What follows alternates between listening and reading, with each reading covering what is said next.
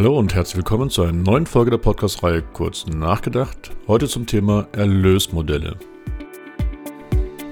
Mein Name ist Markus Disselkamp und wer mich so aus dem Coaching und aus Seminaren kennt, der weiß, dass ich immer wieder vom Zauberwort der Geschäftsmodelle spreche. Dazu gab es ja auch schon eine Podcast-Folge.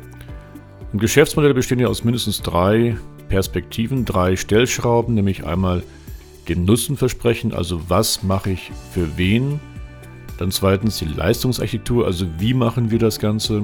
Und drittens, und jetzt ist es spannend, aus dem sogenannten Erlösmodell. Denn am Ende muss ja ein Geschäftsmodell dazu führen, dass ein Unternehmen Geld verdient, also Umsätze und Gewinne realisiert.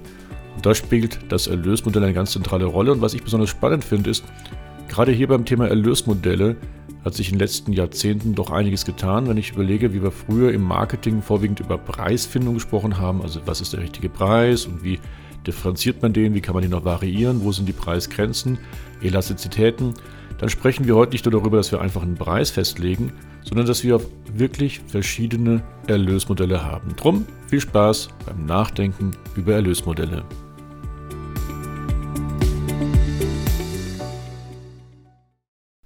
So, und wenn wir jetzt gleich über die unterschiedlichen Erlösmodelle nachdenken, dann halte ich mich dabei an ein Raster, an eine Matrix mit zwei verschiedenen Attributen. Das erste Attribut ist die Frage, merkt der Kunde überhaupt, dass er direkt etwas bezahlen muss? Dann reden wir von einem direkten Erlösmodell. Oder merkt er es nicht, dass also im Hintergrund einfach irgendein Erlösmodell stattfindet, von dem der Kunde gar nichts direkt spürt? Dann reden wir von einem indirekten Erlösmodell.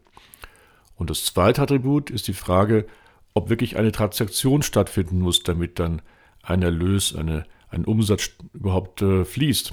Und äh, wir werden gleich sehen, es gibt nicht nur sogenannte transaktionsabhängige Einnahmen, sondern es gibt auch transaktionsunabhängige Einnahmen. Also die fließen, auch wenn der Kunde vielleicht gar nicht das Produkt aktiv nutzt. Doch genug der Vorrede und wir fangen einfach mal an mit den ersten Beispielen für, ja, also so schön auf Englisch, Revenue Streams, also Einnahmenquellen, oder eben Erlösmodelle.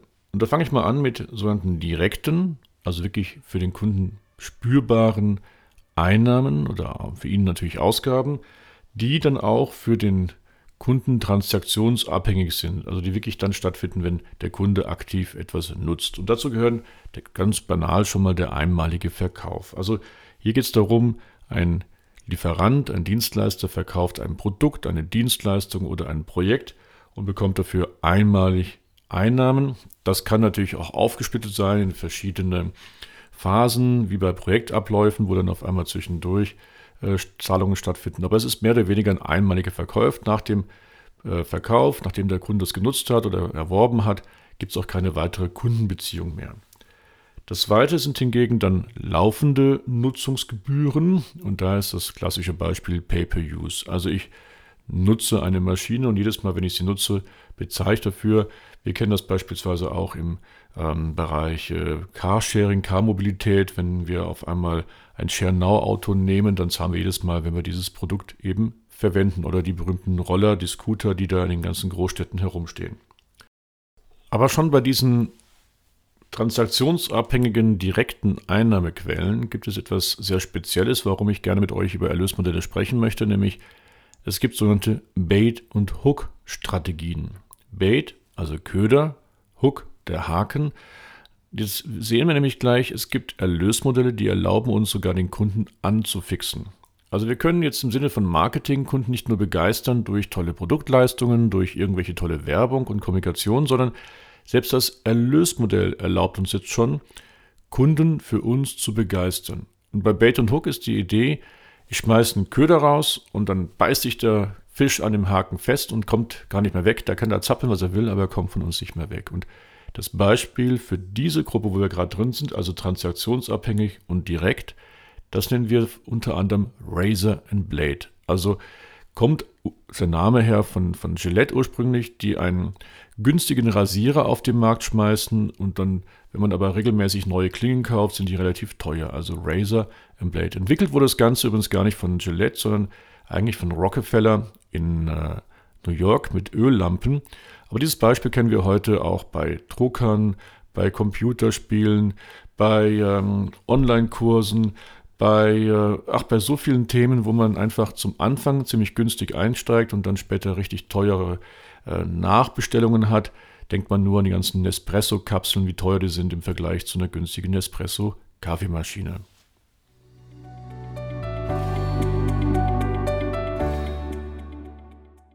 Und nicht nur bei transaktionsabhängigen Erlösmodellen kann man Kunden anfixen und begeistern, also den Bait-and-Hook-Strategie fahren, sondern auch bei transaktionsunabhängigen äh, Erlösmodellen, also dann, wenn der Kunde gar nicht aktiv etwas nutzen muss. Und da werden wir gleich sehen, da gibt es die sogenannten Freemium-Modelle.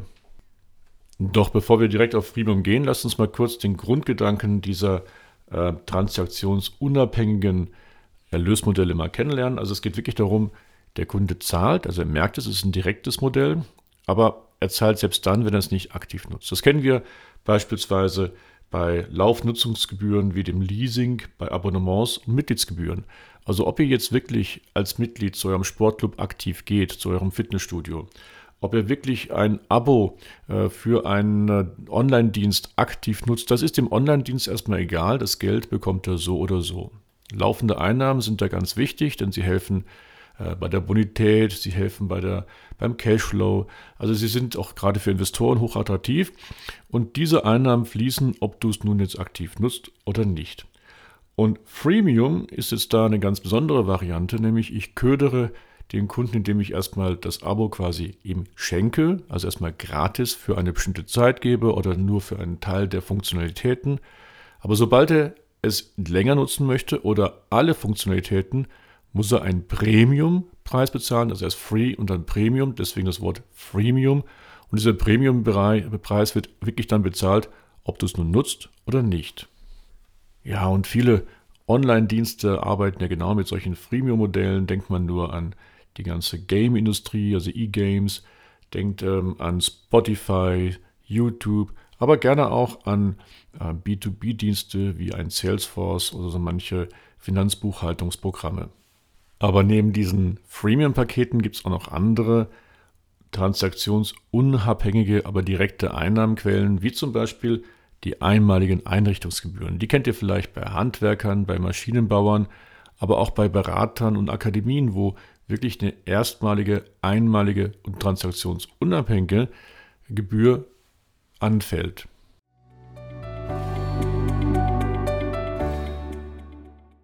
So, und wenn ich jetzt hier gerade von solchen unterschiedlichen Erlösmodellen rede, egal ob jetzt transaktionsabhängig oder transaktionsunabhängig, dann merkt ihr wahrscheinlich schon, dass da natürlich auch eine extreme Verbindung ist mit meinen sonstigen Themen, nämlich mit dem digitalen Wandel, also mit der Nutzung von digitalen Technologien. Gerade solche Freemium-Modelle beispielsweise oder auch Razor Blade, aber, aber gerade Freemium haben viel auch mit dem Thema digitale Technologien, Vernetzung, äh, Datenverarbeitung, Automatisierung zu tun. Stellt euch doch nur mal vor, ihr wollt ähm, einem Kunden erstmal schnell einen günstigen Einstieg bieten, einen gratis Einstieg bieten, aber dann soll er äh, zügig mit wenig Aufwand überführt werden in einen realen Kunden, der später bezahlt. Ja gut, da ist natürlich die Vernetzung schon wichtig, aber vor allen Dingen ist auch wichtig die automatisierten Abläufe von einem Erstkontakt bis später wirklich zu einem äh, der Akquisition des echten zahlenden Kunden, also die sogenannte Lead Management, Lead Generation. Und das kannst du nicht äh, mit, mit vielen Vertriebsmitarbeitern Key-Accounter machen, wenn du ständig etwas gratis gibst und dann nacharbeiten musst, ob der Kunde jetzt wechseln möchte in den Premium-Account. Da ist gerade die Digitalisierung wirklich wichtig, indem wir ganz schlanke digitale Prozesse machen, die den Kunden verführen, dass er erstmal etwas antestet und dann immer mehr in, diese, in, das, in das Netz hineinkommt, wo es dann wirklich in bezahlte Funktionen hineinkommt. Und deswegen, ja, moderne Erlösmodelle sind auch ohne digitale Technologien möglich. Ich hatte ja gerade das Beispiel Nespresso oder die, ähm, äh, die Drucker. Aber je mehr wir Digitaltechnologien nutzen, umso mehr werden auch pfiffigere Erlösmodelle möglich. Und da denke ich beispielsweise gerade an die Industrie, denn dank digitalen Technologien können wir beispielsweise im Maschinenbau äh, Fernwartung bieten, Vorhersagen bieten. Und die sind ja alle dann wieder eine Quelle für neue Einnahmen, die wir auch mit digitalen Technologien darstellen können und wo wir dann auch laufende Einnahmen generieren können. Also ein Maschinenbauer, der üblicherweise einmal eine Maschine verkauft und dann den, nicht mehr den Kunden sieht danach und auch keine weiteren Daten über den Kunden und seine Nutzung bekommt, kann jetzt durch Services, durch digitale Services laufende Einnahmen generieren, also Abo-Modelle oder wie auch immer, Pay-per-Use-Modelle und kann mit diesen wiederum A, sich selbst seinen Cashflow optimieren und zum Zweiten aber auch einen dauerhaften Kontakt mit dem Kunden haben. Da freut sich das Marketing, da freut sich der Vertrieb, aber es freut sich auch die ganze Data Science Truppe, denn sie sammelt wunderbare Daten über den Kunden, seine Nutzung, die man dann wieder anderweitig verwenden kann. Ja, und anderweitig verwenden können, da sind wir dann genau bei einem sehr spannenden Bereich der modernen Erlösmodelle, nämlich jenem, wo der Kunde gar nicht mitbekommt, dass er im Hintergrund die Dienstleistung, die er vielleicht gratis gerade nutzt, schon längst am Bezahlen ist. Also willkommen in dem Topf der indirekten Einnahmenquellen. Und da gibt es jetzt auch wieder transaktionsabhängige und transaktionsunabhängige. Und fangen wir mal mit den transaktionsabhängigen an. Das sind zum Beispiel Provisionen, heute sagt man neudeutsch Affiliation. Also schaut mal, wenn der Kunde beispielsweise im Hintergrund handelt und irgendwas, also eine Transaktion vollzieht, er er kauft online etwas, er bestellt irgendwas, dann vermitteln ja oft die Dienstleister noch weitere Angebote. Also wenn wir bei Immobilien Scout 24 eine Wohnung anschauen, dann können wir auch gleich die Speditionsunternehmen buchen, wir können auch gleich eine Versicherung und eine Finanzierung bekommen. Oder wenn wir bei Amazon etwas bestellen, können wir auch noch gleich Folgeprodukte mitbekommen. Also es laufen da im Hintergrund immer noch sogenannte Affiliation-Geschäfte ab und dafür wird bezahlt. Das ist natürlich dann gerade im digitalen Geschäftsumfeld natürlich wunderbar realisierbar, diese ganzen Affiliation-Pakete. Andere transaktionsabhängige, aber indirekte Einnahmenquellen sind dann beispielsweise Auktionen oder der Datenverkauf. Und gehen wir wieder in dem Thema digitale Geschäftsmodelle. Ein Immobilien Scout 24 verkauft viele Daten auch an ganz andere Zielgruppen, Kundengruppen als nur die eigentlichen direkten Nutzer. Oder denkt mal an die ganzen äh, Flugindustrie, also die Airlines, äh, die verkaufen regelmäßig Daten an Wetterdienste. Und das haben wir gemerkt in der Corona-Pandemiezeit, als auf einmal die Wettervorsagen so schlecht waren, weil eben so wenig Flugzeuge geflogen sind. Indirekte Einnahmenquellen, die dann allerdings transaktionsunabhängig sind, na, das sind zum Beispiel Lizenzen, Werbungen, Sponsoring und Spenden. Denkt man nur alleine an ein Wikipedia, was der durch Spenden lebt, übrigens aber auch viele Antivirusprogramme ähm, Sponsoring, klar, kennen wir sowieso und Werbung. Da brauche ich euch nicht sagen, wie viel Werbung bei uns online oder wo auch immer stattfindet. Ob wir nun kaufen oder nicht, das ist transaktionsunabhängig.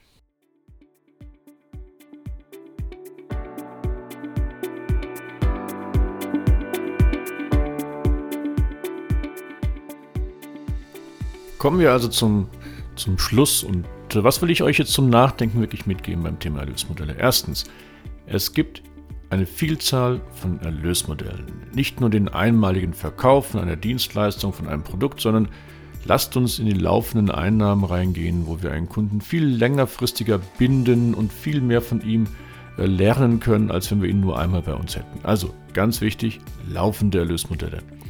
Das zweite ist, wir können durch Erlösmodelle Kunden anfixen. Also wir können ihn überhaupt erstmal für uns begeistern.